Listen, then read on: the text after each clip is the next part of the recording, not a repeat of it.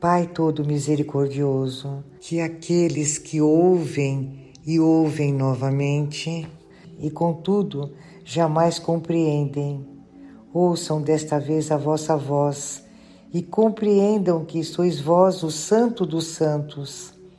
Abri os olhos dos que veem e veem, contudo jamais percebem, para que vejam desta vez com seus olhos vossa santa face e vossa glória.